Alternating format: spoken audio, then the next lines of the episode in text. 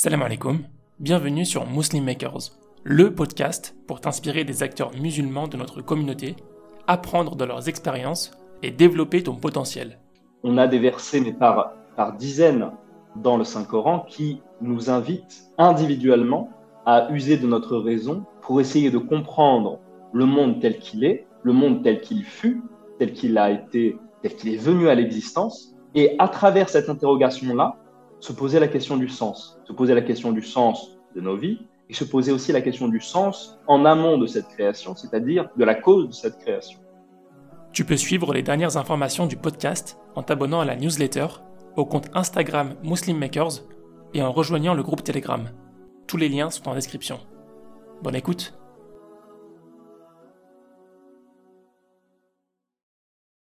Salam alaikum wa rahmatullah, Abdel Wahab. salam wa Comment ça va? Alhamdulillah, très bien. Et toi? Très bien, merci, très bien. Tu m'as dit que tu étais à Mayotte en ce moment, pour quelques mois, Inch'Allah? Oui, tout à fait. Du coup, je, je suis en mission actuellement à, l'Université de Mayotte où j'enseigne les, mathématiques et les sciences physiques. Super. Comment c'est là-bas? Bah, Écoute, c'est euh, très divers. Il y a à la fois une, une, nature absolument extraordinaire et des, des paysages époustouflants, des personnes vraiment extraordinaire avec un cœur et une générosité euh, infinie et en même temps une très très grande pauvreté. C'est le, département français le, plus pauvre, malheureusement, Mayotte, et de loin. Mmh. Euh, L'État essaye voilà, de, contribuer, de, faire monter les différentes infrastructures, en particulier les domaines de la santé et de l'éducation. Et c'est dans ce cadre-là, du coup, que, que j'ai été envoyé. D'accord. Il y a une très grosse population musulmane là-bas. Hein. Effectivement, 95% de, de, la population de l'île euh, est de confession musulmane. C'est un lien assez, euh, assez particulier entre euh, à la fois un département qui est pleinement français, donc pleinement ancré dans, la République, et puis en même temps un islam très, très présent, que ce soit dans, dans la culture, dans les mœurs, mais aussi dans, dans la pratique avec euh, l'appel à la prière qui, qui résonne dans, dans les haut-parleurs cinq fois par jour. Donc c'est un, mélange assez atypique sur le, le, territoire de la République, mais c'est très très intéressant à, à regarder et à, et à interroger aussi. Bah, j'espère que ton, ton expérience sera, sera intéressante, Inch'Allah. Alors, Abdelwaheb, euh, pour commencer, je te, je te, propose de nous faire une. Tu as, tu as dit déjà, tu as évoqué que tu, tu étais là en mission dans l'enseignement. Donc, est-ce que tu peux nous faire une euh, courte présentation de qui tu es, de ce que tu fais, d'où tu viens? Alors, je m'appelle du coup Abdelwaheb Rougoud. Moi, je suis euh, né en 1992 dans le Var, un petit village du Var qui s'appelle Brignoles. Euh, j'y ai grandi, j'y ai fait euh, toute ma scolarité jusqu'à jusqu'à mon bac, mais arrivé au bac, eh bien, pour ces petits villages, il n'y a pas plus que le lycée. Donc, il a fallu ensuite quitter ce, cet environnement et ce cocon familial très, très rapidement pour aller s'installer dans une plus grande ville pour aller faire ses, ses études. J'ai choisi d'aller à Nice.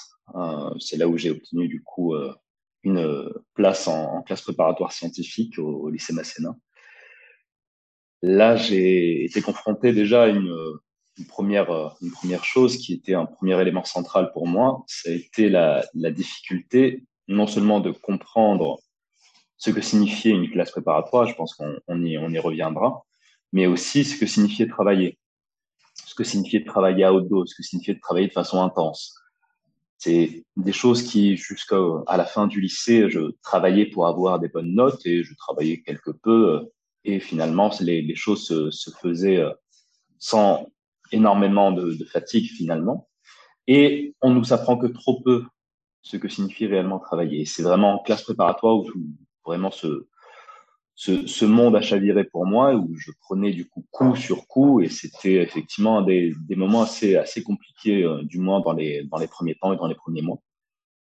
Et euh, alhamdulillah, ensuite avec euh, du travail avec un accompagnement par des professeurs qui ont vraiment répondu présent, qui ont su, euh, qui ont su m'entourer. J'ai pu du coup euh, prendre mon envol et prendre mon rythme. J'ai ensuite intégré euh, l'école normale sup en, en, sciences physiques, en physique fondamentale.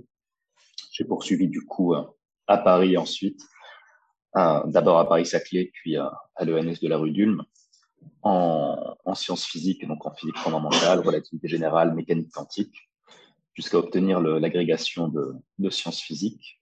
Et puis, j'avais aussi du coup des, des, questionnements qui, qui remontaient à loin, là aussi, des questionnements sur la nature des sciences, sur la nature de nos connaissances, sur finalement tout ce que l'on m'apprend, tout ce que on me transmet, je constate que eh bien finalement, au fur et à mesure que les choses avancent, que le temps avance, eh bien, nos théories les plus belles finissent toujours par choix, finissent toujours par perdre de leur valeur d'un point de vue épistémologique, c'est-à-dire d'un point de vue de la vérité. On m'apprenait au lycée en début de prépa les équations de Newton, des choses absolument magnifiques qu'on utilise d'ailleurs encore aujourd'hui pour calculer les astres, le déplacement de la Lune, pour pouvoir prédire les, différents mouvements. Mais finalement, lorsqu'on zoome un peu plus, eh bien, on se rend compte que il y a encore des défauts, il y a encore des choses qui ne vont pas, il y a encore, dans certains cas un peu plus extrêmes, des divergences entre la vérité, ou en tout cas la réalité telle qu'on la perçoit, et la théorie. Et du coup, il a fallu un effort intellectuel monstrueux de la part d'Einstein notamment et d'autres pour conceptualiser de nouvelles théories plus robustes qui nous permettent de faire des analyses plus fines.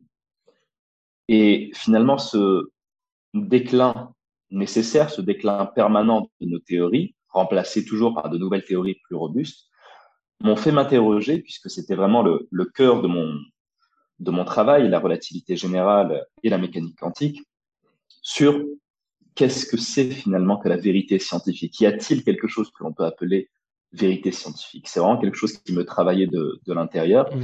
Alors, je t'interromps, Abdelwahab. Oui. C'est super intéressant ce que tu dis. Je vais juste faire, faire un point sur euh, jusqu'ici. Donc, tu, tu, disais, voilà, tu, tu, as, tu as poursuivi une classe prépa. Tu disais que voilà, tu connaissais pas du tout la classe préparatoire après, après ton lycée.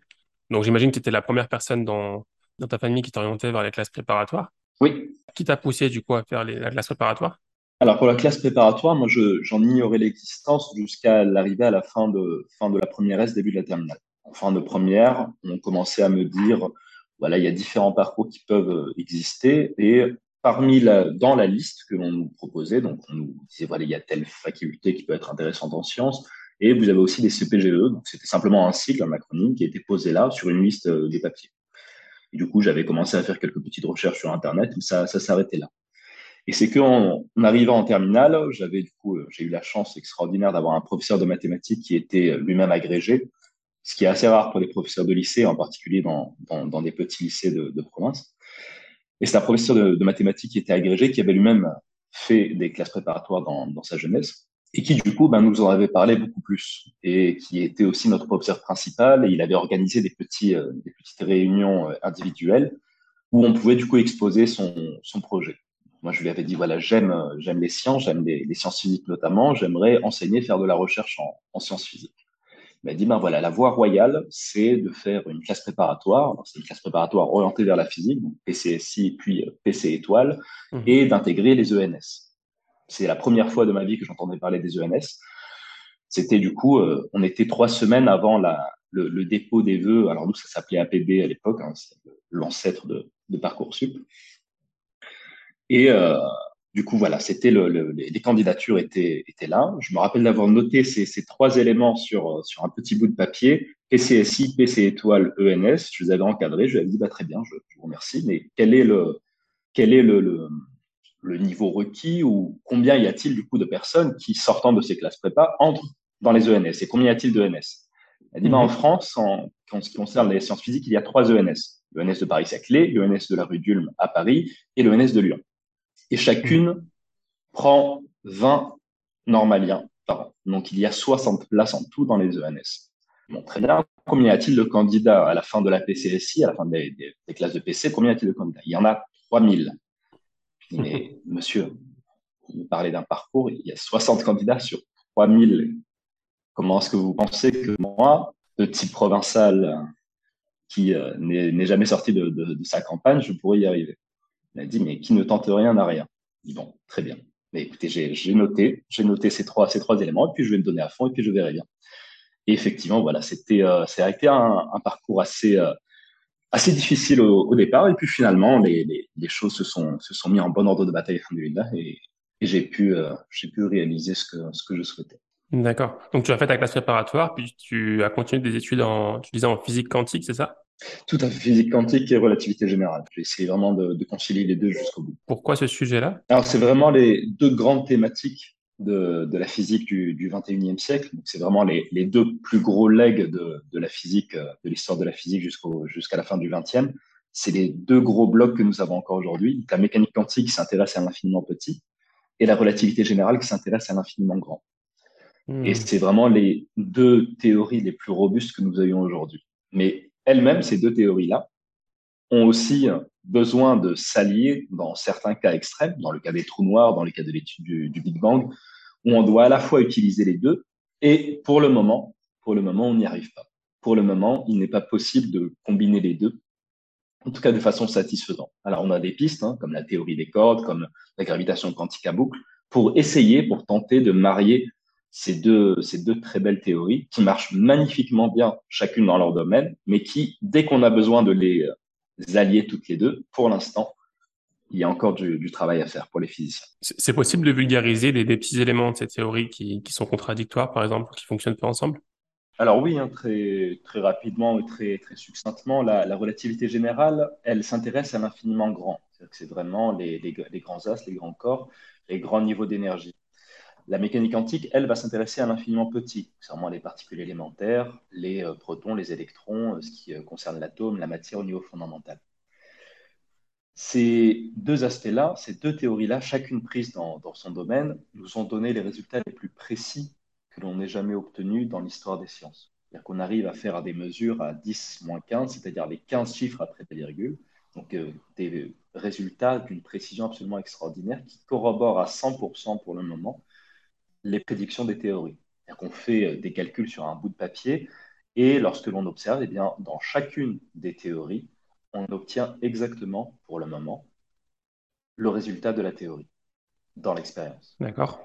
Et c'est des choses assez extraordinaires parce que c'est des choses qui dépassent complètement notre, notre, notre intuition, que ce soit dans le cas de la relativité euh, générale, parce qu'on va se retrouver avec des choses aussi exotiques que des trous noirs, on va se retrouver avec euh, des choses comme des voyages dans, dans le temps.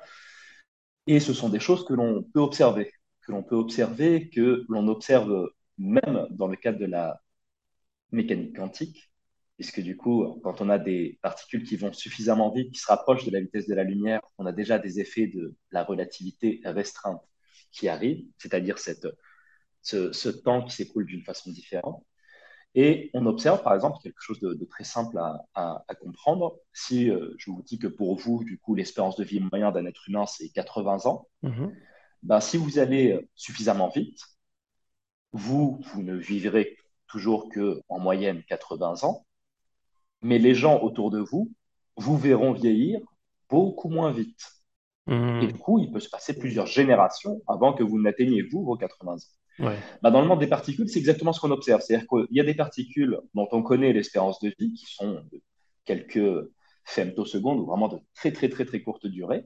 Mais parce qu'elles vont très vite, pour nous, nous qui sommes immobiles, eh bien, on les voit vivre beaucoup plus, des centaines, des milliers de fois plus que ce qui est censé être leur, leur vie au repos. Hmm. Et ça, c'est quelque chose que l'on observe tous les jours, encore une fois, dans les accélérateurs de particules. Donc, on a vraiment deux théories magnifiques quand euh, elles travaillent dans leur domaine respectif. Sauf que l'un est infiniment petit, l'autre pour l'infiniment grand ou du moins l'infiniment énergétique. Et il y a des points où on est obligé de travailler avec les deux. Comme par exemple le fond d'un trou noir. Qu'est-ce qui se passe tout au fond d'un trou noir? On sait ce qui se passe à l'extérieur.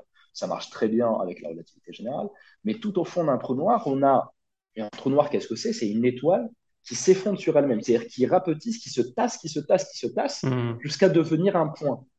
Sauf que bah, du coup, si elle devient infiniment petite, elle va tomber dans le monde de la mécanique quantique. Mais en même temps, elle reste extrêmement lourde. Hmm. Du coup, elle reste encore dans le monde de la relativité générale. Et on est obligé d'utiliser les deux.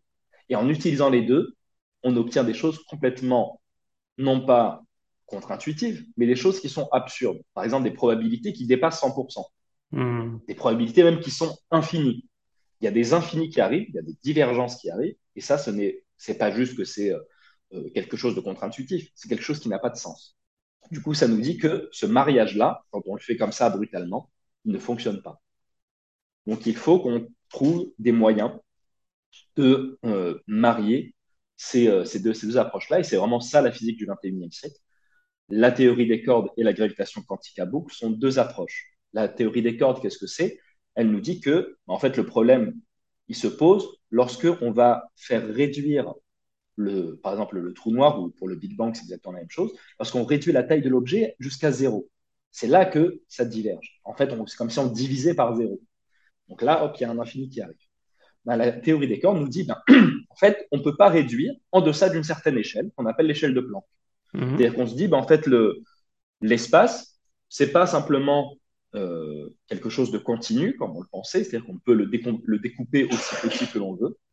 Il y a une échelle en dessous de laquelle on ne peut plus découper, ce qu'on hmm. appelle l'échelle de Planck. 10-33 cm, une échelle incroyablement petite, mais qui n'est pas nulle. Et du coup, qui évite ces, ces divergences. Et euh, la, la, la, gravité quantique à boucle, elle, elle travaille sur d'autres mariages où on essaye de quantifier la gravitation. C'est des choses un peu plus, un peu plus complexes. Mais l'idée est toujours la même. Comment est-ce qu'on peut essayer d'imbriquer les deux? Et ça, c'est vraiment la, physique du 21e siècle, mais qui nous laisse dire déjà, qui nous laisse déjà comprendre que nos deux magnifiques théories que sont la relativité générale et la mécanique quantique sont condamnées à très courte, à très courte espérance. Elles sont condamnées à être remplacées par d'autres théories pour décrire plus précisément encore notre, notre univers et, le, peut-être le, multivers au-delà de notre univers. c'est fascinant, c'est fascinant. Donc ça, c'est à l'ENS. Hein. Et par la suite, tu passes l'agrégation. Tout à fait. Donc c'est un niveau au-dessus de, du CAPES euh, qui permet ensuite de devenir chercheur. Euh, non, pas tout à fait. C'est vraiment un concours d'enseignement. C'est le plus gros, le plus haut concours de, de l'enseignement en France. D'accord, ok. Et que c'est vraiment fait pour le pour l'enseignement. C'est essentiellement fait pour euh, des professeurs qui sont normalement placés en, en classe préparatoire. Euh, très rarement au lycée, mais ça arrive aussi, euh, qu'ils soient placés au, en, en, lycée. Et dans ce cas-là, moi, ça a été le, le, la, la, chance que j'avais eue hein, avec certains de mes professeurs de, de lycée. Euh, mais effectivement, voilà, c'est un concours qui est fait pour le pour l'enseignement. D'accord. Pour la recherche, ensuite, il faut poursuivre en, en doctorat et puis passer d'autres d'autres concours de, de maître de conférence, par exemple, etc. Ok. Et donc après ce, cette agrégation, qu'est-ce que tu fais?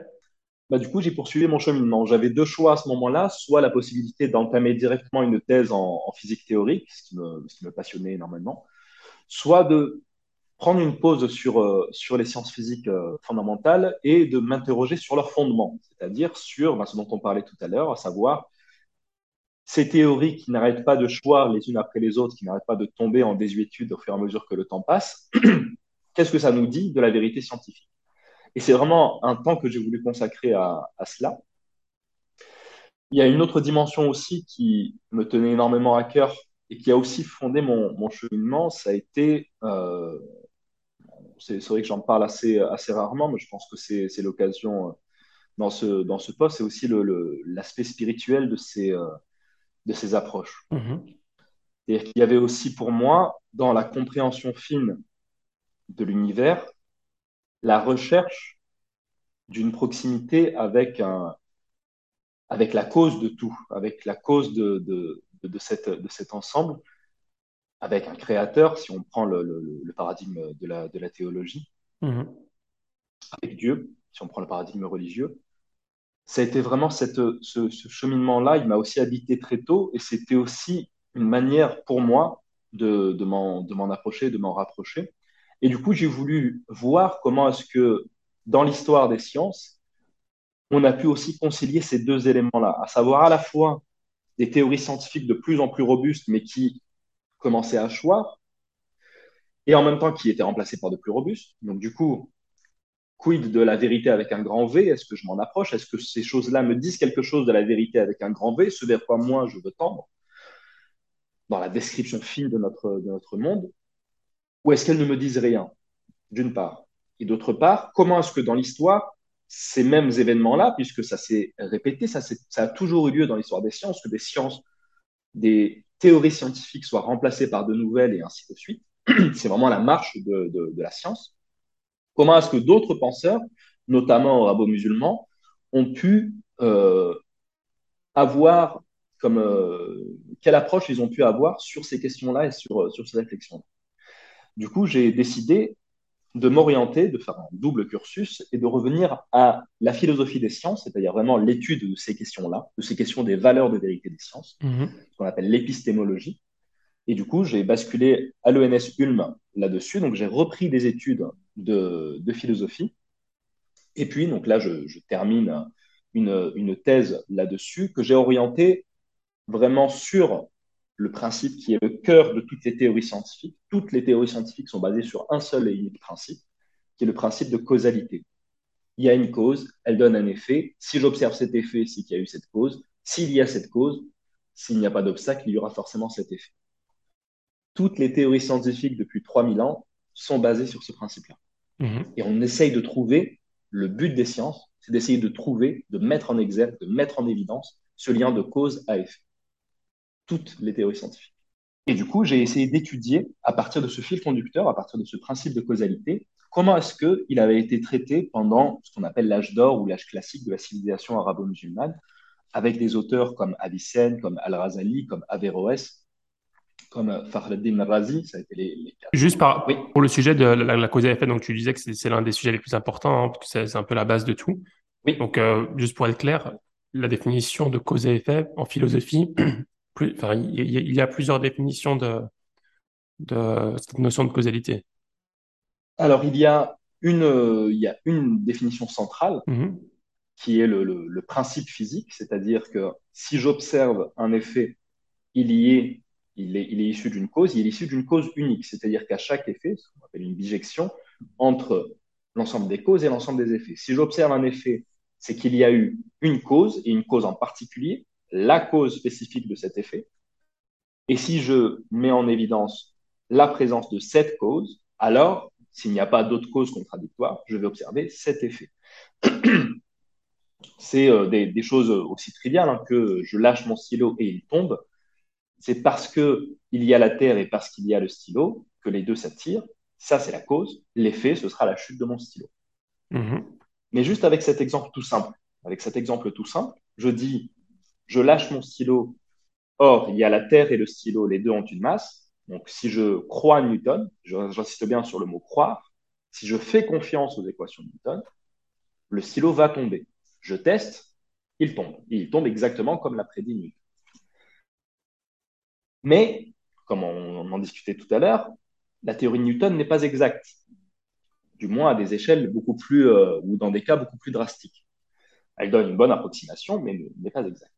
La relativité générale, non plus. On a vu que quand on l'a poussé dans ses retranchements les plus extrêmes, là aussi, il y avait encore du travail à faire. Du coup, comment est-ce que je peux être sûr que lorsque je vais dans le futur lâcher mon stylo, il va quand même tomber? Mhm. Comment est-ce que l'on passe, et ça c'est ce que dit euh, Hume, le, le- le philosophe Hume qui l'a bien formulé en, en, en Occident, mais le Razali avait fait exactement cette même remarque quelques siècles avant. Mais le- la façon synthétique, ça a vraiment été, été Hume qui l'a le plus synthétisé. Comment est-ce que je peux passer d'un et, c'est-à-dire de quelque chose que j'observe, et EST, hein, donc quelque chose que j'observe continuellement, j'ai toujours observé que quand je lâchais mon Mhm. stylo, il tombait, à un doit être. Comment je passe d'un et à un doit être? Doit être, c'est-à-dire qu'il n'a plus le choix. Pour toujours, Mhm. il va tomber. Sauf que pour être sûr que dans le futur, tous les stylos vont tomber, comment je passe de cette assertion-là, cette certitude-là, alors qu'elle n'est basée que sur des choses passées, que sur des observations. J'ai toujours observé ça, c'est une coutume. Quand je lâche mon stylo, il tombe. Comment je passe de l'un à l'autre? Bah, Ce secret-là, ce passage de l'un à l'autre, c'est celui de la causalité. D'accord. Sauf que, nous dit le Razali, comment on peut être sûr d'avoir bien ficelé le principe de causalité? Comment d'avoir bien identifié la cause? Comment je peux en être sûr? Et ça, c'est justement ce à quoi répond l'épistémologie encore aujourd'hui. La certitude absolue de la cause n'existe pas, puisqu'elle est toujours en permanence remise en question. On affine toujours nos modèles. On est toujours en perpétuelle remise en question. Et du coup, on vient s'interroger sur, ben alors, dans ce cas-là, si je sais que je vais, la cause que je pense connaître aujourd'hui, si je n'ai pas la certitude qu'elle décrit la vérité avec un grand V, comment je peux être sûr que demain, lorsque je lâcherai mon stylo, il ne va pas s'envoler ou rester sur place ou faire autre chose que de tomber, tout simplement? Ouais. Alors, je prends ce cas-là, hein, mais bien sûr, ça s'étend à absolument tout- tous les liens de cause à effet que l'on a. Comment je peux être sûr? Quelle vérité ça me décrit? Alors qu'on a des, des théories absolument extraordinaires. Eh bien, Mhm. c'est justement là, dans le caractère extraordinaire des théories que l'on a, qu'il y a un secret, qu'il y a un, un élément qui nous fait dire que oui, il y a une part de la vérité avec un grand V que l'on touche avec ces théories. Et plus on avance dans le temps, plus on affine nos modèles, plus la part de vérité avec un grand V, de vérité absolue, se rapproche. On s'en approche de façon asymptotique, c'est-à-dire qu'on s'en approche sans jamais l'atteindre, mais on s'en rapproche toujours. Et le but de tous les physiciens du monde lorsqu'ils se lèvent le matin, c'est de faire avancer, de faire progresser les théories actuelles qui ne sont pas la vérité absolue vers cette vérité absolue, de faire un petit pas de fourmi en plus. Et c'est ça l'apport de chaque physicien chaque jour. Mmh. D'aujourd'hui, comme il y a mille ans, comme il y a cinq mille ans. Chaque physicien a ce, a ce rôle-là. Comment sait-on du coup qu'il y a quand même quelque chose qui ressemble à la vérité absolue dans nos théories? Bah, C'est tout simplement dans les prédictions que l'on peut faire. J'en parlais tout à l'heure. Quand on utilise la relativité générale ou la mécanique quantique, on prend un bout de papier, on griffonne quelques, quelques, quelques calculs mathématiques et on prédit que tel phénomène va se passer avec telle précision. C'est pas simplement un tel phénomène de façon qualitative, mais vraiment de façon quantitative, avec des chiffres et avec plusieurs chiffres après la virgule, en disant bah, tel passage va avoir lieu à telle vitesse avec telle virgule jusqu'à 15 décimales. On effectue la mesure, c'est exactement ce que l'on a prédit. Un exemple simple qui, peut peut-être plus, euh, plus parler, c'est la découverte de Neptune. Neptune, elle a été découverte au XVIIIe siècle. Jusque-là, on pensait que toutes les planètes existaient jusqu'à Uranus, les planètes du système solaire, mais on n'avait pas plus d'idées sur les planètes au-delà, notamment Neptune. Et en fait, en affinant, donc au XVIIIe siècle, on avait déjà les théories de, Newton, donc on, on, faisait tous les, tous les calculs, etc. Et puis jusque-là, toutes les observations étaient corroborées parfaitement, les équations de Newton. Tout marchait super bien. On avait une horloge magnifique. C'était la théorie de l'horloger de, Voltaire. On a un horloger qui gère les horloges et le, réglage, c'était les équations de Newton. Tout marchait parfaitement. Mais on affinait aussi nos techniques expérimentales, c'est-à-dire les observations au télescope. On avait des, des télescopes de plus en plus précis. Et puis arrive un moment où on a des télescopes tellement précis qu'ils arrivent à détecter des anomalies dans le comportement d'Uranus. Uranus était la planète la plus éloignée que l'on connaissait. Mhm. Et il y a des choses qui divergent par rapport à ce que prédit Newton. Newton nous dit la trajectoire doit faire ceci, elle doit faire telle, telle, telle ellipse, mais il y a des petites vagues. Elle fait euh, Uranus se met à faire des vagues bizarres pendant sa trajectoire, et a priori sans, sans raison, sans cause. Et donc euh, les physiciens se sont dit, mais est-ce qu'il y a un problème du coup avec euh, les équations? Est-ce qu'il faut changer les équations? L'un des physiciens, c'est un Français, Le Verrier, a dit avant de vouloir changer les équations du grand Newton, qui avait euh, fait tellement de, prédictions qui s'étaient euh, qui avérées exactes, essayons de les prendre au sérieux. Faisons comme si elles nous décrivaient le monde tel qu'il est. Et essayons de voir qu'il n'y a pas une cause, mais simplement c'est nous. Le problème, c'est nous. On ne connaît pas cette cause. Essayons de voir s'il y a une cause, quelles sont ses caractéristiques? Et en fait, il a dit le Verrier, s'il y avait une planète que l'on ne voit pas, elle pourrait perturber Uranus, parce qu'elle pourrait l'attirer, elle pourrait la dévier du coup de, sa trajectoire. S'il y a une planète, elle doit avoir du coup telle position, telle masse, et se situer à tel endroit à tel moment. Il fait ses calculs avec les équations de Newton et avec les observations d'Uranus. Il arrive, encore une fois, avec un simple bout de papier, hein, avec ses calculs, et il envoie au meilleur télescope du monde à ce moment-là, qui est en Allemagne, Prusse à l'époque, en disant, bah voilà, à telle nuit, telle heure, telle minute, regardez à tel endroit précis de l'univers. Alors eux, ils se disent, mais c'est ridicule, il n'y a rien à cet endroit-là. Ils disent, non, non, mais regardez quand même. Hmm. Et ils observent à telle heure, telle minute, telle seconde, à tel endroit de l'univers, et ils découvrent au bout de leur télescope Neptune. C'est-à-dire que Neptune a été prédite, son existence a été prédite sur un bout de papier avant d'être observée pour la première fois de l'histoire.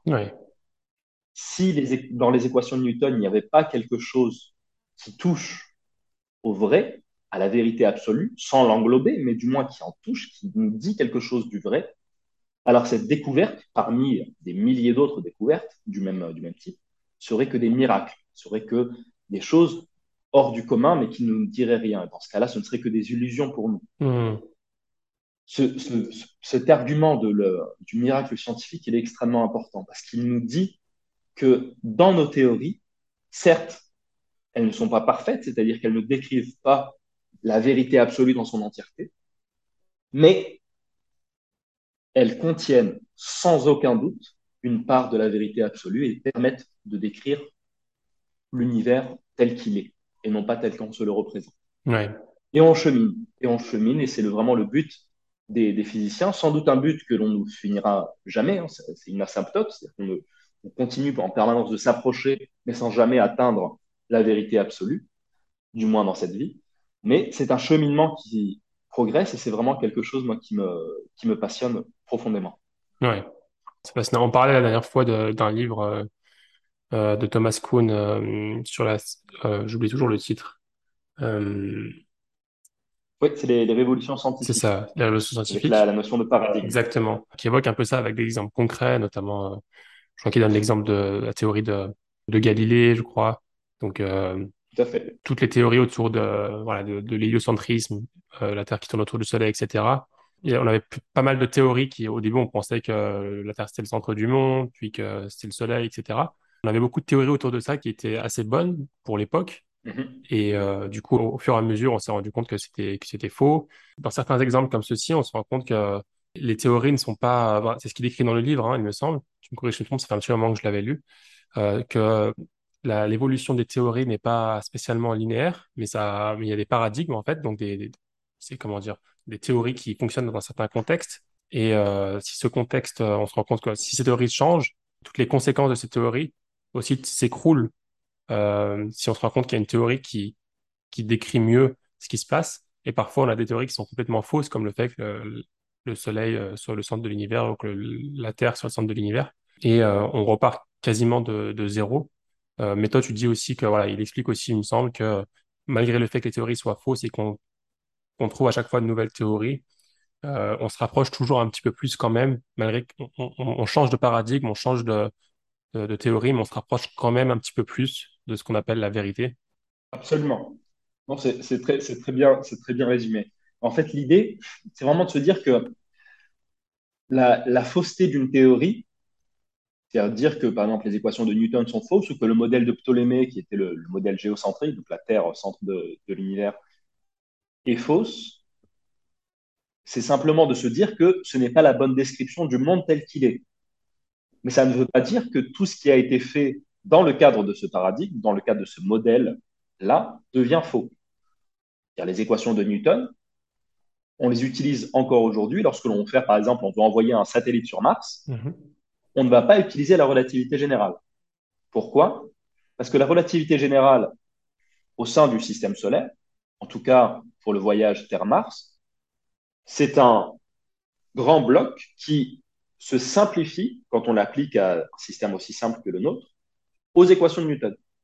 C'est-à-dire que les équations de Newton, elles sont pas à côté de la relativité générale, mais elles sont incluses à l'intérieur. Un autre, cas, on, parle souvent des, euh, que ce soit des Mayas ou même encore en, amont, ou même des, des Grecs d'ailleurs qui faisaient ça extrêmement bien, il y a plus de, plus de 2500 ans déjà, dans la prédiction des éclipses solaires et des éclipses lunaires. Le modèle de Ptolémée, qui considère que le, la Terre est au centre du monde, avec le Soleil et la Lune qui tournent autour, il suffit absolument pour décrire le mouvement de, du Soleil et de la Lune autour de nous. Mhm. Et du coup, pour prédire les éclipses de Lune et les éclipses de Soleil, et même les nouvelles lunes, etc. C'est-à-dire que les cycles, les cycles lunaires et les éclipses sont totalement prédictibles dans le cadre de la théorie de Ptolémée. Dans le cadre de Ptolémée, ça suffit très bien. Il y avait euh, d'ailleurs des débats très intéressants, j'en profite d'ailleurs euh, là-dessus, parce que ça va jouer aussi un rôle dans, l'orthopraxie euh, musulmane. J'en- J'entame un petit peu hein, par rapport au, sujet de recherche qui est le mien. Mais dans le cas de l'orthopraxie musulmane, on sait que par exemple, la définition des mois, des mois musulmans sont des mois lunaires, notamment le, début et la fin du, mois du ramadan, se fait avec la nouvelle lune systématiquement. Mhm. Et du coup, la question qui se posait justement au 8e, 9e, 10e siècle, c'était de savoir est-ce que l'on peut prédire en amont les différentes dates des, des calendriers? Et donc la question, c'était finalement est-ce que les calculs faits dans le cadre d'un modèle géocentrique, hein, est-ce que les calculs faits sont suffisamment fiables pour pouvoir prédire cela? Et El-Biruni, notamment, un physicien du XIe siècle, affirmait absolument cela, en disant bah oui, tout à fait, tous les calculs peuvent être faits en amont. Tous les calculs peuvent prédire absolument cela et peuvent prédire exactement, on est déjà, il y a encore une fois, il y a plus de 1000 ans, les euh, apparitions des différentes nouvelles lunes. Pourquoi? Parce qu'on est dans un cadre où les théories suffisent pour l'expérience voulue. C'est-à-dire que le modèle, certes, ne décrit pas l'univers dans son entièreté, mais il suffit pour l'expérience que l'on veut faire. De même, les équations de Newton suffisent pour faire un voyage euh, et calculer les, les, les, la, trajectoire d'un satellite pour l'envoyer sur Mars. Par contre, dès que l'on observe des choses plus euh, euh, difficiles, plus exotiques, là, on va avoir besoin de la relativité. Hmm. La relativité générale va être un, un cadre plus robuste. Donc, on est plutôt sur des modèles. Certes, on sait que le modèle ne décrit pas le monde tel qu'il est, mais il suffit, c'est une bonne approximation qui nous permet, lorsqu'on n'a pas besoin de 15 décimales après la virgule, mais qu'on a besoin, par exemple, de savoir à l'heure près quand est-ce que la Lune va apparaître, bah, du coup, ça suffit complètement d'utiliser l'équation de Newton, voire le modèle de Ptolémée. Maintenant, si on veut des choses plus précises, bon, on peut aller, encore une fois, jusqu'à 15 décimales si on le souhaite. Et si on veut aller au-delà, bah, il faudra une théorie un peu plus robuste encore. Euh, je sais qu'on doit rentrer rapidement dans, la description de, ce que tu fais, de, ce que tu étudies en ce moment. Euh, mais juste avant, j'avais juste une petite question. Donc, par rapport à, notre relation avec Dieu, avec Allah, comment est-ce que euh, ces études sur la recherche, sur les différentes théories, sur, sur tout ça, comment est-ce que ça peut nous aider En quoi est-ce que c'est utile pour nous, pour nous rapprocher de Dieu, selon toi? Pour moi, ça a été un, un, verset du Coran qui m'avait vraiment bouleversé à ce, à ce moment-là. Et c'est un verset que, je, que j'apprenais justement quand j'étais en, en classe de, de, seconde, à peu près au même moment où il y avait cette, ce, ce point d'interrogation. Je pense que c'est aussi parce que j'avais ces deux, ces deux aspects-là, à la fois un professeur extraordinaire à ce moment-là, et en même temps cette, cette lecture de ce, de ce verset, que j'avais eu ce, ce, coup de foudre vraiment pour ces, ces deux points d'interrogation. Mm-hmm. C'est le, le verset de, de, de Surat de Ahl Imran, la 3, verset 192, il me semble, de, de mémoire, qui nous dit Il y a dans la création des cieux et de la terre et dans la succession de la nuit et du jour des signes pour ceux qui sont doués d'intelligence. Et Allah subhanahu wa ta'ala qui, qui poursuit hein,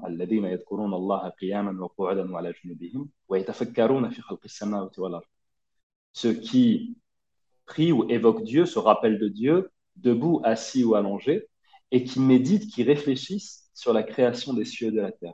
Mm. Tout ce passage-là, et c'est un passage parmi des dizaines de passages du Coran qui nous invitent à la fois à سنريهم je peux en citer d'autres hein, سنريهم آياتنا في الآفاق وفي أنفسهم حتى يبينه أنه الحق nous leur montrerons nos signes dans les cieux et en eux-mêmes parce que ils sachent que ceci est la vérité. Mm. On a des versets, mais par, par dizaines dans le Saint-Coran, qui nous invitent individuellement à user de notre raison pour essayer de comprendre le monde tel qu'il est, le monde tel qu'il fut, tel qu'il a été, tel qu'il est venu à l'existence, et à travers cette interrogation-là, se poser la question du sens, se poser la question du sens de nos vies, et se poser aussi la question du sens en amont de cette création, c'est-à-dire de la cause de cette création. Mm. Et méditer là-dessus. Cette interrogation-là, ce mariage-là entre le profane et le sacré, entre le spirituel et le matériel, puisque encore une fois, quand j'étudie la chute de mon stylo, je n'ai pas l'impression de faire une ibada, je n'ai pas l'impression de me rapprocher de Dieu a priori. Ouais. Mais en réalité, dans l'étude fine de la chute de mon stylo sur ma table, il y a un, un voile que j'essaie de lever, un mystère que j'essaie de percevoir et qui me rapproche complètement d'une vérité avec un grand V. Et qui mmh. est sans doute, encore une fois, parce que le risque, c'est quoi finalement? Le risque d'un cheminement sans méthode ou d'un cheminement sans euh, réflexion profonde mmh. serait ben, en fait de se perdre en plein désert. Mais là, on a quelque chose qui nous guide, qui est justement cette méthode scientifique qui a été élaborée, encore une fois, par des millénaires de réflexion humaine sur ces questions-là, et notamment dans le cas de la civilisation arabo-musulmane, on y reviendra. Mais c'est précisément par cette méthode scientifique, qui est la méthode la plus fiable de l'approche de l'analyse du monde qui nous entoure, que l'on va pouvoir lever des mystères, mais les lever non pas de façon subjective, non pas juste pour moi, individuellement, mais des choses que je vais pouvoir ensuite transmettre. Lorsque j'enseigne, que ce soit la relativité générale, la mécanique quantique, ou à des classes plus, euh, plus basses au niveau du lycée, lorsque j'enseigne la physique euh, fondamentale, je transmets quelque chose qui est de l'ordre de la vérité absolue, qui n'est non pas directement un cours de spiritualité, mais qui donne les outils et les éléments pour pouvoir comprendre le monde, pour pouvoir comprendre la manière dont on a appris à comprendre le monde et de continuer ensuite ce, cheminement. Pour moi, la quête du, physicien a toujours été une quête vers la vérité absolue. Et si cette vérité absolue est Dieu, est Allah subhanahu wa ta'ala, pour le musulman, c'est ce que l'on croit. Mmh. Dans ce cas-là, on a effectivement ce mariage qui est parfait et c'est justement ce à quoi nous invite en de multiples passages le, le Coran. Ouais. Et, quand on regarde euh, chez les scientifiques, je ne sais pas si c'est vrai ou pas, mais peut-être toi tu côtoies beaucoup plus de, de scientifiques, de chercheurs que moi. J'ai l'impression que souvent on a deux catégories. On a ceux qui euh, sont, voilà, à travers la recherche, sont, deviennent voilà, vraiment athées, durs comme fer. Plus ils en, apprennent et puis ils, pensent qu'il n'y a pas de divinité ou que ce soit. Enfin, ils ne croient pas du tout en Dieu. Ou ils croient peut-être à une force supérieure, mais ils ne croient pas en Dieu. Et tu as l'autre extrême, c'est ceux qui sont vraiment, euh, qui croient en Dieu et qui, reconnaissent la, qui grâce à ça, enfin, reconnaissent que la création est tellement euh, fine, est tellement, tellement grande, et tellement grandiose que ça peut être que ça, ça les rapproche de plus en plus de Dieu, comme tu disais plus tôt. Euh, et j'ai on a ces deux extrêmes dans, dans le monde de la recherche. Euh, quand on voit par exemple des, des chercheurs comme, euh, alors c'est c'est quel, c'est qui le chercheur qui était euh, handicapé sur une chaise roulante Je sais pas Stephen si Hawking. Stephen Hawking. Voilà, c'est vraiment l'extrême. Stephen Hawking, ouais. il, est, il, est, il est décédé il y a, il y a, il y a quelques, il y a quelques années. Ouais. Est-ce que c'est ça le monde de la recherche? Alors, tu, tu as en fait plusieurs, plusieurs approches. Tu as plusieurs approches, mais en fait, la, le, le- la vraie question, c'est qu'est-ce que l'on appelle Dieu? C'est Hmm. une question qui est très, euh, très spécifique, hein.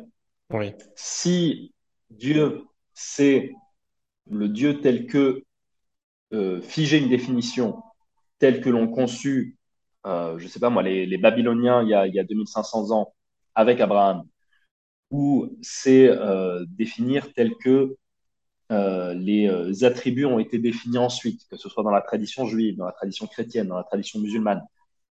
Est-ce que c'est le Dieu des religions, tel que cette définition, et encore une fois, ces définitions, je devrais dire au pluriel, hein, puisque c'est des définitions qui sont multiples et qui varient énormément dans le temps.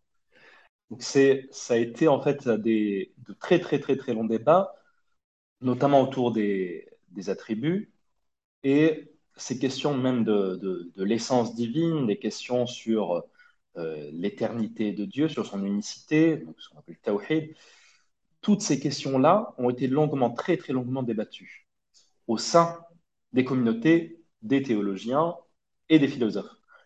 Que ce soit, si je vous donne l'exemple d'un, philosophe ancien, je pense notamment à Aristote. Aristote, dans sa métaphysique, démontre l'unicité, l'existence et l'unicité de ce qu'il appelle le premier moteur, en disant ensuite ce premier moteur est Dieu. Pourtant, il est dans un monde qui est censé être polythéiste, mais lui se définit dans sa métaphysique comme un monothéisme au sens euh, euh, philosophique du terme, c'est-à-dire vraiment au sens où il parvient à l'existence et à l'unicité de ce qu'il appelle le premier moteur, c'est-à-dire la cause de tous les mouvements, la cause de l'existence même du monde, et qu'il Hmm. appelle Dieu. On va avoir des réflexions ensuite entre les philosophes et les théologiens au, au sein de la civilisation arabo-musulmane, entre Averroès et Al-Razali par exemple, ou même avec Avicenne également, sur des démonstrations sur l'existence, sur l'unicité de la cause des causes. Oui. Cette réflexion-là, c'est exactement celle que l'on va retrouver au sein de toute recherche scientifique euh, aujourd'hui. C'est-à-dire que tous les physiciens aujourd'hui cherchent l'unicité des causes, cherchent à faire en sorte à ce que toutes les théories scientifiques se fondent en une seule. La médecine se fonde sur la biologie, qui elle-même se fonde sur la chimie, qui elle-même se fonde sur la physique. Et on essaye comme ça Hmm. de tout fonder sur une seule théorie, une théorie du tout, qui serait peut-être la relativité euh, générale mariée à la mécanique quantique, donc la théorie des cordes ou la gravitation quantique à boucle, ou bien une troisième voie mmh. que l'on ne connaît pas encore, mais qui serait une théorie du tout. Et c'est exactement ce que disait ce, physicien que tu as cité, hein, Stephen Hawking, en disant, OK, on a, admettons que l'on obtienne cette théorie du tout, une théorie qui, seul, un seul principe qui permet d'unifier tous les phénomènes de l'univers et de décrire et de prévoir et de prédire tous les phénomènes de l'univers. La question, c'est, et c'est sa formulation à lui, qui a mis le feu aux équations? Qui a mis le feu aux équations? Et c'est là-dessus qu'il clôt son livre, notamment de la, la brève histoire du temps. Qui a mis le feu aux équations? On a des équations, très bien, comment ces équations qui ne sont pas des équations physiques, c'est-à-dire c'est pas hmm. des équations qui sont dans le monde, c'est des équations qui régissent l'existence du monde. C'est pas des équations qui sont dans le temps, c'est des équations qui nous expliquent comment le temps se comporte, comment le temps se dilate, comment le temps apparaît au niveau du Big Bang. Toutes ces équations qui prédisent, qui contraignent le monde, elles doivent nécessairement être en dehors du monde.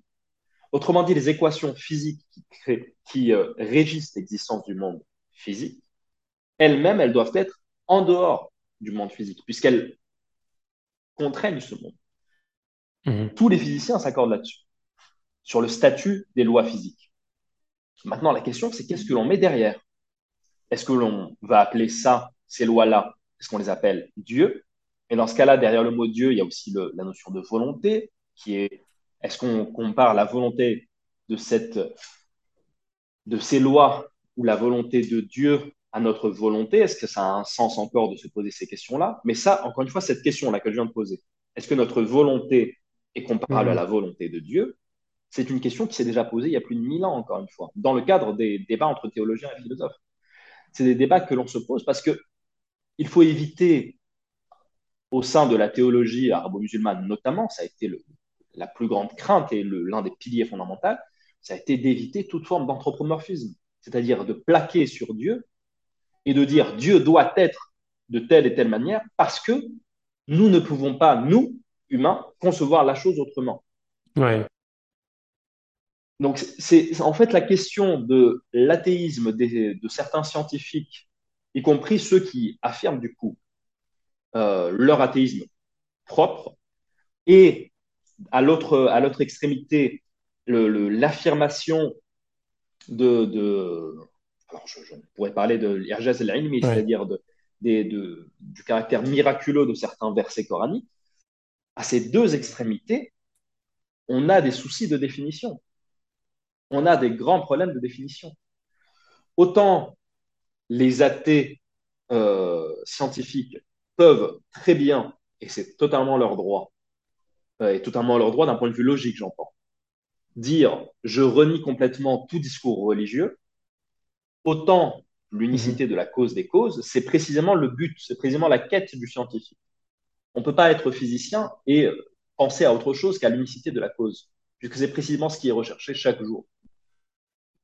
Donc ça, c'est un premier point. Et à l'autre extrémité, si tout est déjà dans le Coran, si tout est déjà acté, si tout est déjà placé, que ce soit, alors certains qui font ensuite de savants calculs en numérologie, etc., pour ensuite faire dire au Coran que la vitesse de la lumière est déjà encodée dedans. Hmm, Je ne reviens pas sur ces, sur ces démonstrations-là, mais ensuite on arrive à des résultats qui sont, voilà, c'est des, des, choses qui, bon, ça te, ça te fait rire, c'est rassurant pour moi. Je me dis qu'il n'y a pas que moi qui ris de cela, mais C'était plus dans les années 90, 80. Je ne sais pas si c'est encore très.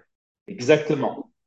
Et c'est encore assez, c'est encore assez, assez hmm. vivace. Très peu en Occident, mais beaucoup dans, dans, dans certains pays, euh, justement, où malheureusement, l'éducation scientifique est encore très pauvre. Mm. Et où finalement, on maîtrise très peu l'outil scientifique, la méthode scientifique n'est pas du tout enseignée, ou très peu, et on arrive ensuite à des extrémités, et ensuite on se cramponne dessus, parce qu'il ne faut pas après remettre en cause ceci, parce que ce sera remettre en cause notre foi. Mm. Non, non, non. Que ce soit dans un cas comme dans l'autre, on a des problèmes de définition. Il faut qu'on se mette d'accord sur ce qu'est la démarche scientifique, sur ce qu'elle nous apporte, sur ce qu'elle dit, et sur la valeur de vérité de ce qu'elle dit la théorie scientifique, quelle qu'elle soit, ne dira jamais la vérité absolue, mais contient en son sein une part de la vérité absolue. C'est ce qu'on disait tout à l'heure. Mm. Il y a une quête d'unification qui est le but et le rôle de tous les scientifiques, et notamment de tous les physiciens, que ce soit les physiciens en théorie ou les physiciens expérimentateurs, qui est le but d'unifier la compréhension fine de l'univers, ce but-là ne peut pas être lié. C'est le but même des théories scientifiques. D'accord. Du coup, on est dans cette quête d'unification. Donc, d'un spectre à l'autre, la question, c'est une question de définition. Est-ce qu'il y a des personnes qui ne sont pas du tout religieuses parmi les scientifiques? Oui. Et oui, même, je dirais beaucoup. Est-ce qu'il y a des personnes qui pensent parmi les scientifiques qu'il y a une unique cause et un unique qui englobe tous les phénomènes et qui est la cause de tous les phénomènes du monde? La réponse est oui, à 100%. Donc tout est ensuite une question de définition. Qui a mis le feu aux équations? Très bien. Et du coup, toi, à ce niveau-là, donc toi, tu, c'est quoi exactement tes travaux de recherche? Tu, travailles sur quoi? Alors moi, je travaille du coup sur le concept de causalité. Comme je te disais, c'est vraiment le, le, cœur de toutes les théories scientifiques. Et je me suis centré sur les discussions autour de ce principe de causalité dans euh, la sphère arabo-musulmane et précisément dans son âge classique, ce qu'on appelle l'âge d'or, entre le 8e et le 13e siècle. C'est-à-dire comment est-ce que la démarche scientifique a été mise en place, comment est-ce qu'on est passé de, euh, du philosophe qui médite dans sa caverne pour sortir de sa caverne, pour reprendre l'allégorie de, Platon, à des philosophes qui vont devenir des philosophes expérimentateurs, qui vont devenir, comme Ibn Haytham, des euh, personnes qui vont remettre en question le savoir de leur temps et qui vont ensuite aller chercher dans la finesse de leur expérimentation, non pas le euh, qualitatif, c'est-à-dire une qualité, mais du quantitatif, c'est-à-dire des mesures, des mesures précises, et essayer d'améliorer autant que faire se peut le, le, la précision de leurs mesures, pour essayer d'éliminer, par la précision de la mesure, telle théorie plutôt qu'une autre. Mmh. Ce rôle de l'expérience comme euh, mise à mal d'une théorie scientifique, c'est ce qui va être ensuite repris par euh, notamment Karl Popper sur la falsification des théories scientifiques. Et c'est une des définitions, l'une des définitions que l'on pourrait retenir d'une science. Qu'est-ce que c'est qu'une science? Une science est une théorie, c'est-à-dire un ensemble d'hypothèses ou un ensemble de principes postulés comme vrais. Ensuite, on développe des axiomes. un armada des axiomes en mathématiques en physique, on dira des principes, des postulats, mmh. et à partir desquels on va ensuite fonder une théorie, un bloc mathématique qui va permettre de prédire des résultats. Et tout est là. Pour euh, Karl Popper, il faut que la, la, théorie, à la fin, nous dise, quand je vais faire ça, dans le futur, il va se passer telle chose. Et telle chose de façon précise, de façon quantifiée, mmh. avec des mesures et des résultats chiffrés. On dirait, il va se passer telle chose. Et ensuite, on expérimente une théorie ne peut être dite scientifique que si, d'après Karl Popper, elle met sa vie en jeu lors de l'expérience. Et c'est ce que va faire Ibn Haytham en disant il faut que l'on s'attelle à être le plus précis possible dans nos expériences afin de distinguer le vrai du faux. Ça, on est là, on est au 11e, 12e siècle, on est à, l'apogée, à l'acmé de, de, la civilisation arabo-musulmane, à l'apogée de, son, de son âge d'or toute cette réflexion-là sur la causalité, sur comment est-ce que je peux déblayer, retirer, isoler un unique lien de cause à effet, ça a été l'un des principaux jalons qui a caractérisé les sciences et l'émergence et le, bouillonnement scientifique de, l'âge d'or, la civilisation arabo-musulmane. Ça a été cette quête à la fois théorique et expérimentale de la causalité. Et il y a eu des discussions extrêmement profondes, extrêmement fécondes entre deux grands paradigmes, c'est-à-dire entre deux grands blocs deux grandes approches du monde, qui a été le kalem, ce qu'on appelle la théologie arabo-musulmane, et la falsafa, c'est-à-dire les euh, philosophes arabo-musulmans. Dans le kalem, on peut citer euh, Al-Ash'ari, on peut citer Nadam, on peut citer euh, Al-Razali aussi. Et parmi les, philosophes, on peut citer Al-Farabi, on peut citer Avicenne, on peut citer Averroès pour les, pour les, plus, connus. On peut en citer encore une fois des, centaines, voire des milliers d'autres. Et il y a eu en fait des débats extrêmement féconds entre ces deux blocs, en se disant comment est-ce que l'on peut penser la causalité, comment est-ce qu'on peut poser les, liens entre cause et effet. Est-ce que ce sont des liens qui sont toujours vrais, c'est-à-dire que s'ils étaient vrais hier, alors ils seront vrais demain, et donc je peux faire des prédictions sur ce qui va advenir. Ou est-ce que ces liens ne sont pas des liens immuables, mais des liens constamment renouvelés par Dieu au gré de sa volonté? Ça, c'était le point de vue des théologiens. Et du coup, puisque le, lien de cause à effet était euh, euh, liés au bon vouloir divin, alors il pouvait aussi les suspendre. Et là, je pense que tu vois aussi le, le lien, c'est le lien avec les miracles. Ouais, ouais. Euh, J'en cite un notamment, c'est et c'est un qui est cité dans, dans, dans la controverse entre Al-Razali et Averroès.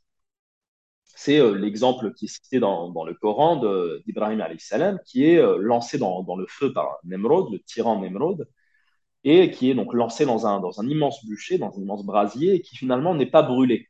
Pourquoi. Parce qu'il y a une intervention divine qui fait que le feu, alors qu'il est feu, ne brûle pas. Hmm. Et là, on a deux approches.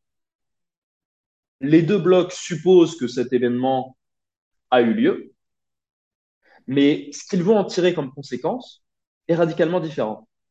Les uns disent, les théologiens disent, bah, en fait, le, le lien de cause à effet, c'est-à-dire lorsque j'approche le coton, du, le, le, le coton du feu, alors le coton brûle. Ce alors, ce lien entre le feu et le coton qui brûle, eh bien c'est Dieu qui le crée à ce moment-là, parce qu'il veut à ce moment-là le créer, ce lien de cause à effet. Mais il peut, s'il le souhaite, ne pas le créer, ce lien de cause à effet. Et donc je pourrais, il est possible que je puisse approcher le coton, qui est un simple coton, hein, le même que celui qui a brûlé la veille, du même feu, le même feu que celui qui a brûlé le coton la veille. Mais aujourd'hui, quand j'approche le coton du feu, il ne brûle pas par le bon vouloir divin. Et c'est ce qui se serait passé. Donc ça, c'est l'approche théologique. Le, les liens de cause à effet sont soumis au bon vouloir divin, qui peut les changer, les réguler, en faire ce qu'il veut selon son bon vouloir. Et il y a l'approche des philosophes qui ne sont pas moins musulmans, qui euh, nous disent, notamment Averroès, qui euh, nous dit, ben, il peut y avoir aussi, non pas un lien de cause à effet qui soit rompu lui-même, mais deux liens de cause à effet qui s'annihilent mutuellement. Par exemple, lorsque je pousse un objet et que quelqu'un d'autre en face pousse le même objet à force égale. L'objet ne bouge pas, pourtant je pousse et la personne en face pousse. Mais comme il y a deux liens de cause à effet différents et opposés, ils s'annihilent. Dans le cas du feu, on a évoqué euh, notamment certaines substances, certaines euh, préparations, du, du talc, du, plusieurs éléments qui, lorsque expérimentalement on, on badigeonne le coton de ceci, eh bien, il s'avère que le feu ne brûle pas. Non pas parce que le feu ou le coton sont différents ou parce que la relation entre cause à effet n'est plus là, mais parce qu'il y a une deuxième cause qui vient contrecarrer celle-ci. Hmm. Et donc, on aurait comme ça une approche non plus miraculeuse au sens où, qui on définit les miracles comme une suspension des liens de cause à effet, ce serait non plus un miracle qui serait fait au sein de la cause, mais ce serait un miracle du point de vue de ceux qui observent. Oui.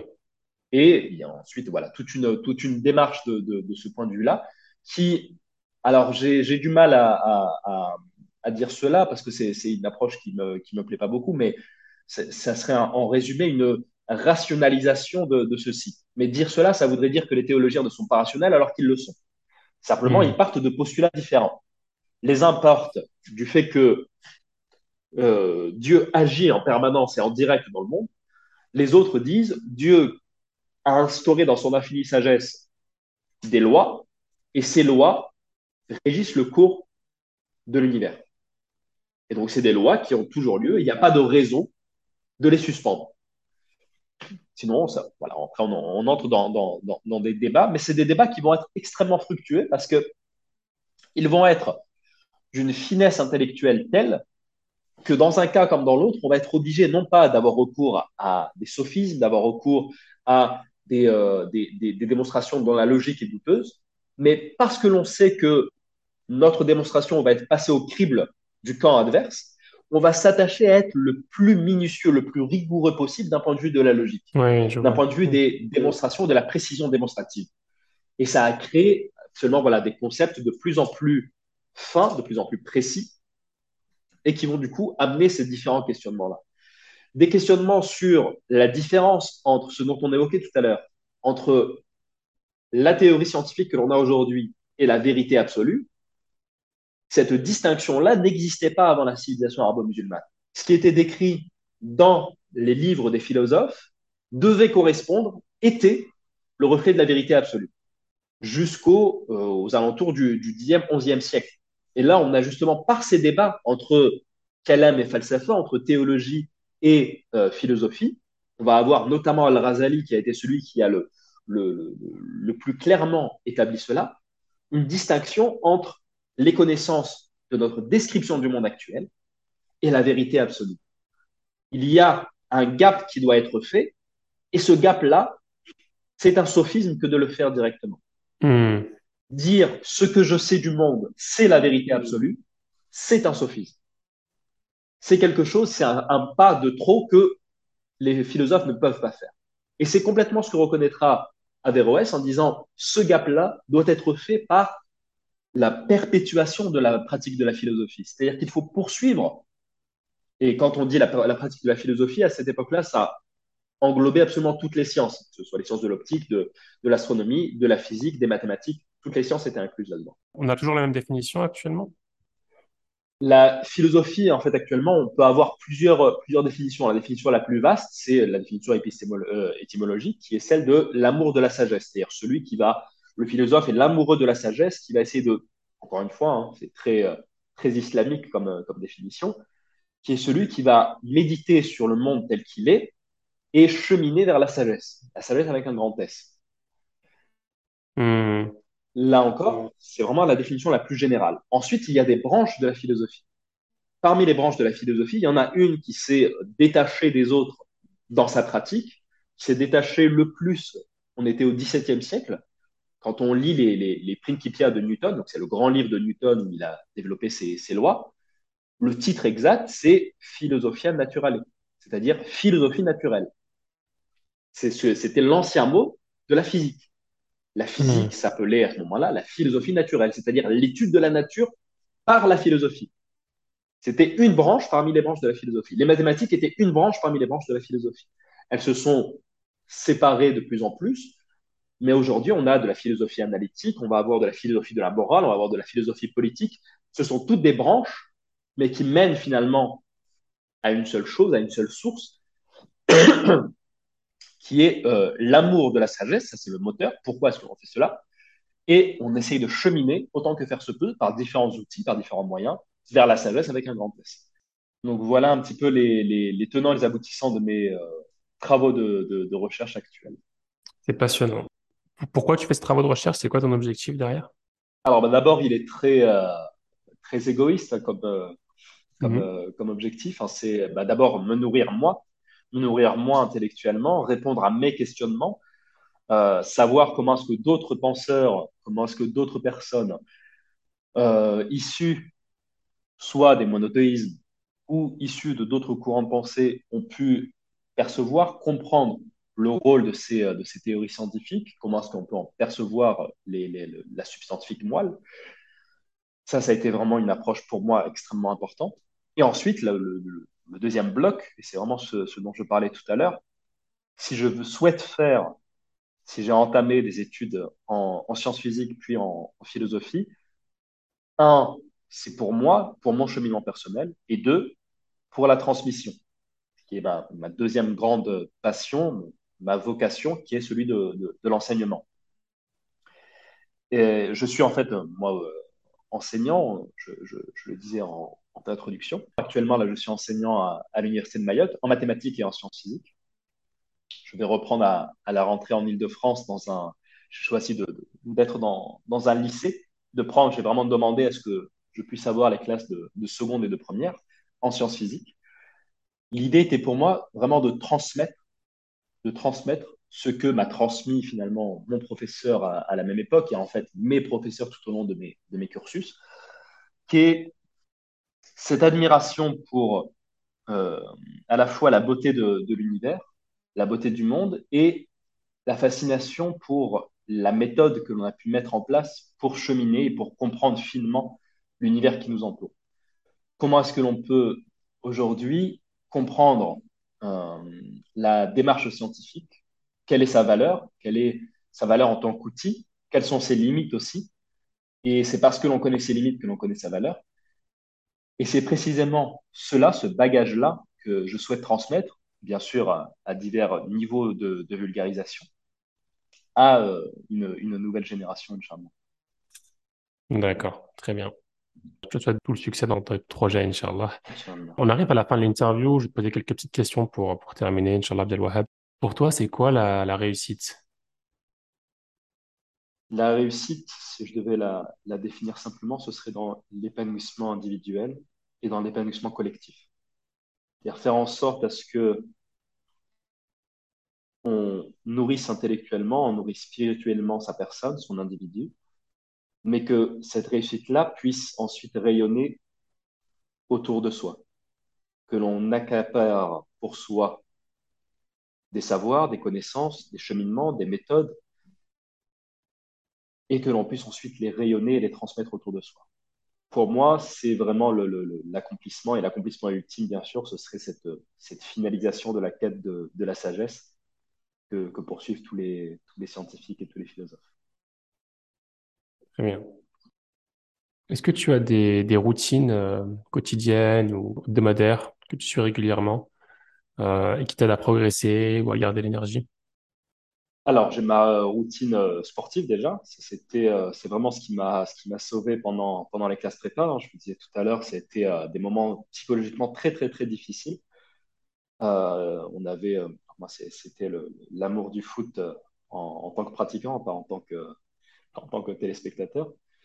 Mais sur, euh, sur le terrain, voilà, c'était vraiment un, un impondérable. C'était une fois par semaine. On avait ce, ce- ce- ces matchs de, foot en salle, on avait notre soirée où on, se consacrait avec des, des, camarades de prépa. Et c'est vraiment, vraiment ce qui m'a fait tenir pendant les classes prépa. Et c'est quelque chose ensuite que j'ai que j'ai conservé tout, tout au long. C'est vraiment s'astreindre à, un plaisir euh, qui soit à la fois physique, qui permette de, de s'alléger de tout, le, de tout le stress, de tout le poids, d'évacuer en fait finalement tous les, tous les tracas du, du quotidien et de permettre justement ce, ce, délivrement euh, physique.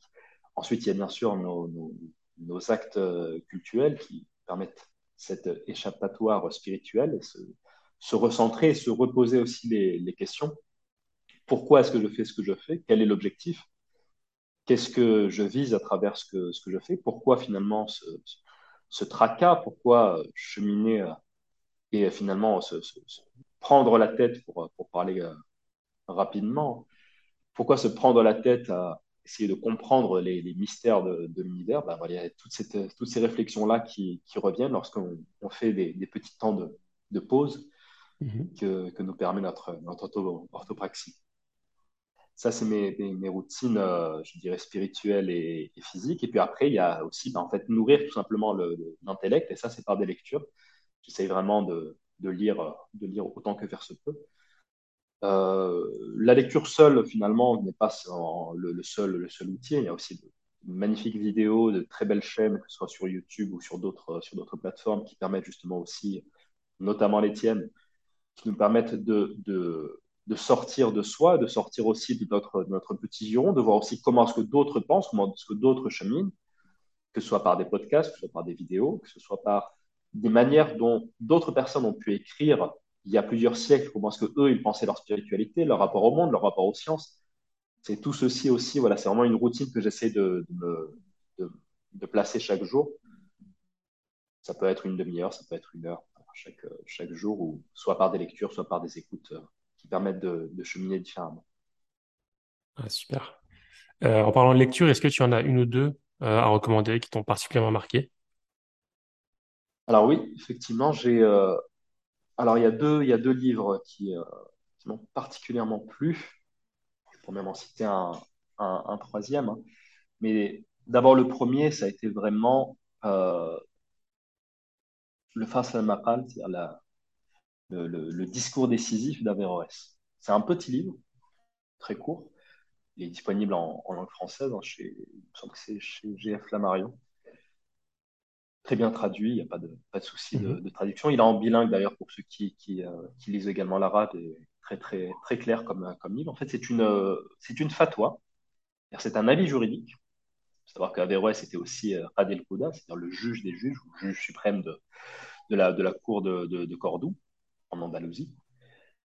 Et euh, cette fatwa, en fait, concerne justement la, philosophie, c'est-à-dire comment est-ce qu'on peut placer la pratique de la philosophie au sein du fiqh, c'est-à-dire au sein du droit musulman, Est-ce que sa pratique est obligatoire? Est-ce que sa pratique est recommandée? Est-ce que sa pratique est neutre? Est-ce qu'elle est détestable? Ou est-ce qu'elle est au contraire interdite? Et finalement, au fur et à mesure que passe les pages, il y a une inversion qui est faite par, euh, par Averroès dans ce, dans ce livre, qui est absolument prodigieux et très simple à comprendre. Hein, c'est vraiment pas, des choses, pas des choses complexes. Mais donc on a au départ, le point de départ, c'est on convoque la philosophie et le tribunal de la religion, et on se rend compte qu'au fur et à mesure que les pages passent, on a une inversion avec la philosophie qui devient l'interrogation ou qui devient la trame de fond et la religion qui devient le modèle d'étude ou qui devient le sujet d'étude.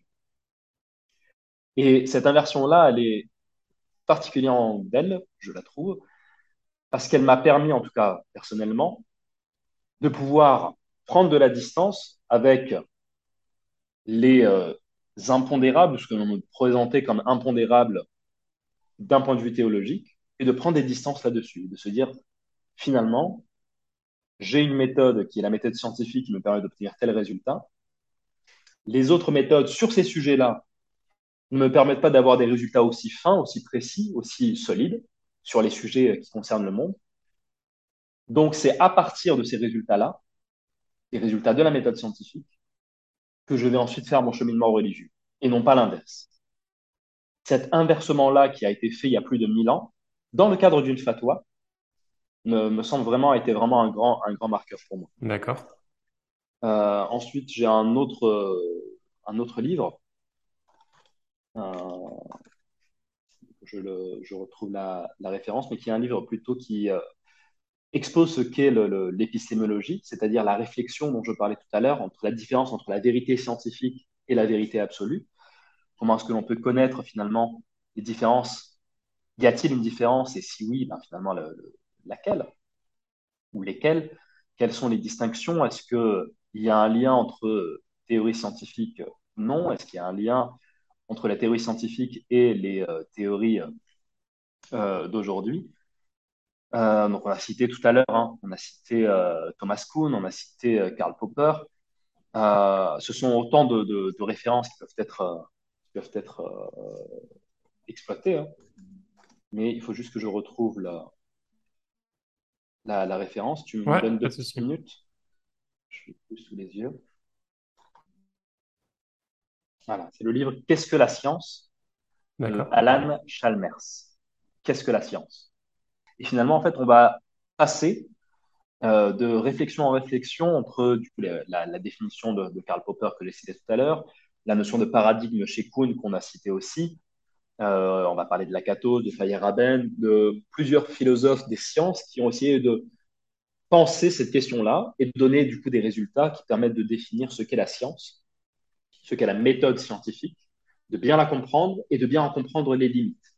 C'est-à-dire qu'est-ce qu'elle ne nous dit pas, qu'est-ce qu'elle nous dit et quelle valeur de vérité, quel crédit accorder à ce qu'elle nous Mmh. dit.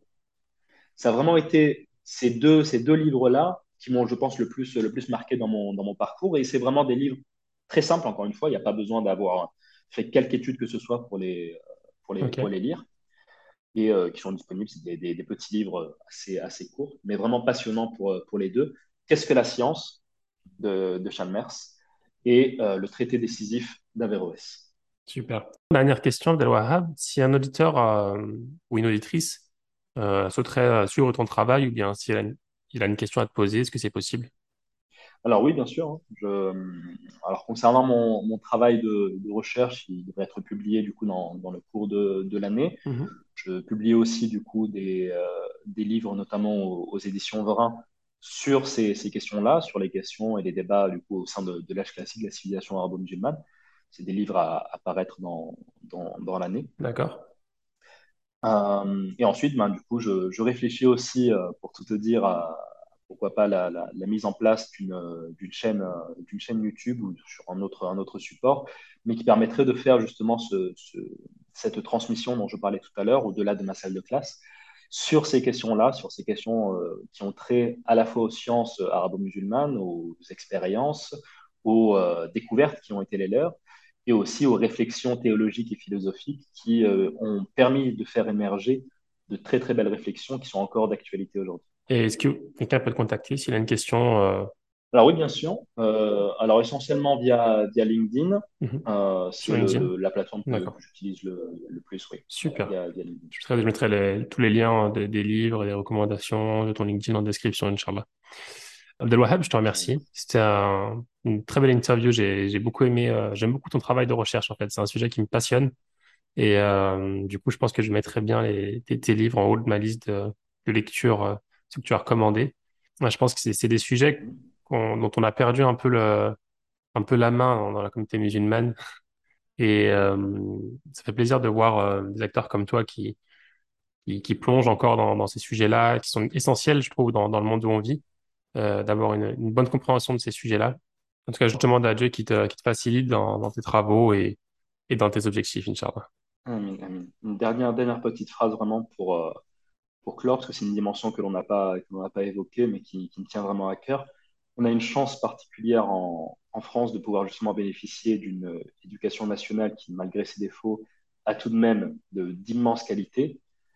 Et nous avons cette possibilité-là justement de, cheminer intellectuellement, d'être nourri intellectuellement et de poursuivre de cheminer si on fait l'effort qu'il faut. Et du coup, il faut faire cet effort, sinon, voilà, on, on- ce, ce serait, ce serait un gâchis lorsque l'on s'en compare à d'autres pays du monde où il n'y a pas cette, chance-là, que ce soit la chance d'avoir une, éducation gratuite au sens où on ne la paye pas directement, mais qui est financée par la collectivité, on doit, on doit, on doit se, battre, on doit trouver une voie, une approche, une thématique, une matière qui nous passionne et s'y consacrer, s'y consacrer pleinement.